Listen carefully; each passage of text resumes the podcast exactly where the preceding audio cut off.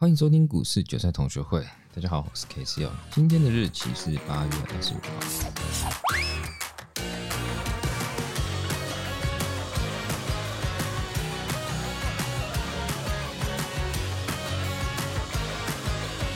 现在是三点，有点跟真的今天比较早一点啊。其实是蛮多东西想要跟大家聊一聊了。那还是先快速看一下我们的大盘哦。今天的大盘其实是无量上涨哦。那一样，今天是结算日，就是周选的结算，它今天收到了一万七千点之上，这是蛮特别的一件事情哦，一万七千点。但是这个要值得关注的一件事情，月线扣底慢慢要逼近了。那一万七千点能不能站稳？我觉得这是一个未知数，因为毕竟整个形态格局目前的均线是呈现空头排列。那你就以老话一句啊，形态是第一，形态又完全是第一的。情况下，那你就是保守看待。再来看看所谓的贵买指数，贵买指数今天就是非常强势，有那你就可以看得出来，中小型股就是特别的强势，尤其它直接站上了二零六，直接表示我今天就是要站稳这个区间了，直接往上看。所以在中小型股上面可能会比所谓的加权指数的上市股来的好做一点，好做一点。好，今天聊聊聊聊最近很红的议题啊，之前我已经谈过了，就是高端疫苗，因为高端疫苗开始打了嘛。那在聊高端疫苗之前，我是想要分享一下自己的经验，就是说，呃，市场上都是有几句话，我喜欢去讨论是问题的本质哦。第一件事情就是八号法则。什么叫八号法则？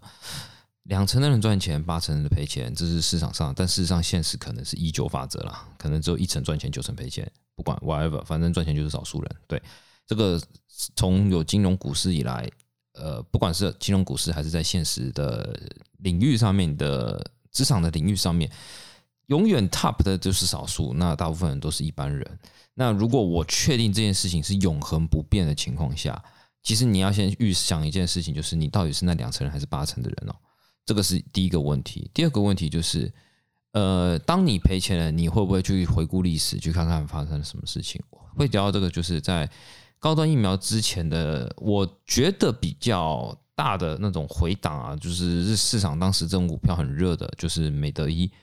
呃，在美德一在更早之前，就是所谓的风力发电股吧，对，应该是风力发电股。我我的感受度啊，就是比较热的。那美德一的话，那时候就是低压股嘛，全面暴涨。这个我以前也讲过。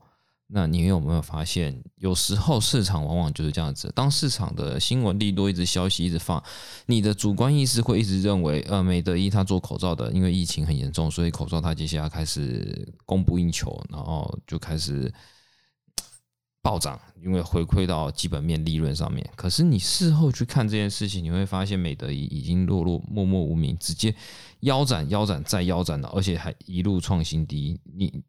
你不觉得这是一件很奇妙的事情吗？大家都已经忘记这件事情吧？可是我都还记得这件事情哦，因为我觉得这个都是一每一个都是一个历史哦，然后我都会把它铭记在心，然后最后去把它规整出到底发生什么样的原因哦。美德一，你看哦，它现在从高点七十八块跌到现在只有十六块，你还记得？不知道在交易的呃，不知道在去年交易的各位还是否记得这样的历史存在？这个历史已经告诉我们一件事情了：当市场过热的时候。它总是会反转，在市场过热的时候，它总是会出现我们一而再、再而三再提的事情。第一个事情就是筹码会非常的乱，就算股价一直暴涨，对它上涨了，可是它的筹码会异常的凌乱，凌乱到你会觉得到底它是谁在拉抬，谁在承接？你会发现，其实它都会符合一个项目，就是主力卖、散户卖、集保户增加这件事情。那你看，有一些标股是真的标上去，它筹码非常的漂亮，它其实具有所谓的延续性哦，它可以延续这样的趋势一直往上推动，因为是真的有真实买盘在继续做承接或者买进的动作。可是如果你今天的筹码是非常凌乱的，你是不是有有没有可能会像美德一这样子？好，再回过再往前推之前的风力发电哦，风力发电可能只有四级刚还好好看好看一点，可是像你现在回过头来看看上尾投控跟台台船这两档股票，你会发现。你是不是买到这种都是当时很热很热的标的，然后你去给他一个想象力，然后用那个想象的信仰去寄托你持有标的的信心，然后最后人就是这样子，股价上去了，先开始炮轰其他人，你看吧，他妈的，我的股票就是这样开始喷了，那怎样怎样怎样怎样，叭叭叭，然后最后呢，开始赔的时候呢，想说没关系，只是主力做甩轿，我们的市场还是这么好，那我们口罩还卖那么多，风力发电就是要做，再继续跌呢，就是说没有没关系，这个这个是打底，到最后你会发现一件事情。散户就是这样子，当大家都赚钱的时候，大家会聚在一起；当大家赔钱的时候呢，只会剩下信仰特别坚定的人留在那，其他都人去楼空。你没有队友，你没有一辈子的伙伴，但是他就是因为钱的面问题，所以就人去楼空。那想想看，现在的高端好了，这个是一个历史，套用在高端身上。虽然我用讲历史，可是我们也是要看数据的。那高端你可以去看到这件事情，就是当新闻，我先不管是政治还是什么之类的，但是高端是不是现在异常火热？大家都想说，今天都是因为疫苗要开始打，所以它基本面会变好。如果你这样想这件事情，你要想哦，是不是有一些主力跟大户早就知道这件事情了？我是不是早就买了？我只不过在放消息，让你自己去知道，然后让散户来承接我的股票。好，这是第一个问题。第二个问题就是。回归到八法则，你为什么会觉得你的消息是在第一手的？你为什么觉得你是那两层第一个先拿到消息的人，先赚钱的人？难道不会有人先赚到先赚钱吗？我觉得这是第二个问题。当你把这个问题弄好之后，我们就开始解开谜题嘛。你就可以打开你的呃看盘软体，不管是你是用什么看盘软体都可以。好，你可以看到高端疫苗，我不否认形态。我们第一件事情就先看它是多还是空，前面是多。到后面是不是下来之后，现在开始反弹上去？它走了一个呃小反弹，我都认为这是区间整理哦。我的个人习惯啊，会先看看左边的缺口还有哪一些没有补哦。呃，看起来它的多方缺口都补了。你看哦，五月三十一号的那个缺口，这一波上去是不是也补补上去了？可是呢，下面的缺口呢，我们这样再看看，嗯，在七月十四号这个缺口还没补呢。就下面的缺口，可是呢，你说会不会崩盘呢？目前的形态来看起来不会崩盘，但是它并不是所谓的长期投资标的哦。再来看看你的周线哦，你会发现另外一件事情，它是不是感觉你可以把周线的五月十七号那一个最高点，跟你目前的八月十六号周线这个高点呢，连成一条下降趋势线？但是呢，你在下面是不是就连成一条上升趋势线？它是不是在走一个大型的三角形整理？也就是说，高端疫苗它并不是出现一个趋势，它而是呈现了一个大型的整理幅度。那你要用追突破的方式买进吗？这个我值得参考。第二件事情，形态已经确立的情况下，我已经了解他目前到底在走什么样的盘形。你是不是在检查你的筹码？法人就不用看了，因为法人基本上不会买。所谓的升级股，因为升级股并没有所谓的强健的资基本面去做支撑，这是无可否否认的，这是这是很现实一件事情。反正法人就是不会买投投那个升级股，因为升级股没有一个是叫台积电的概念，一直稳定成长。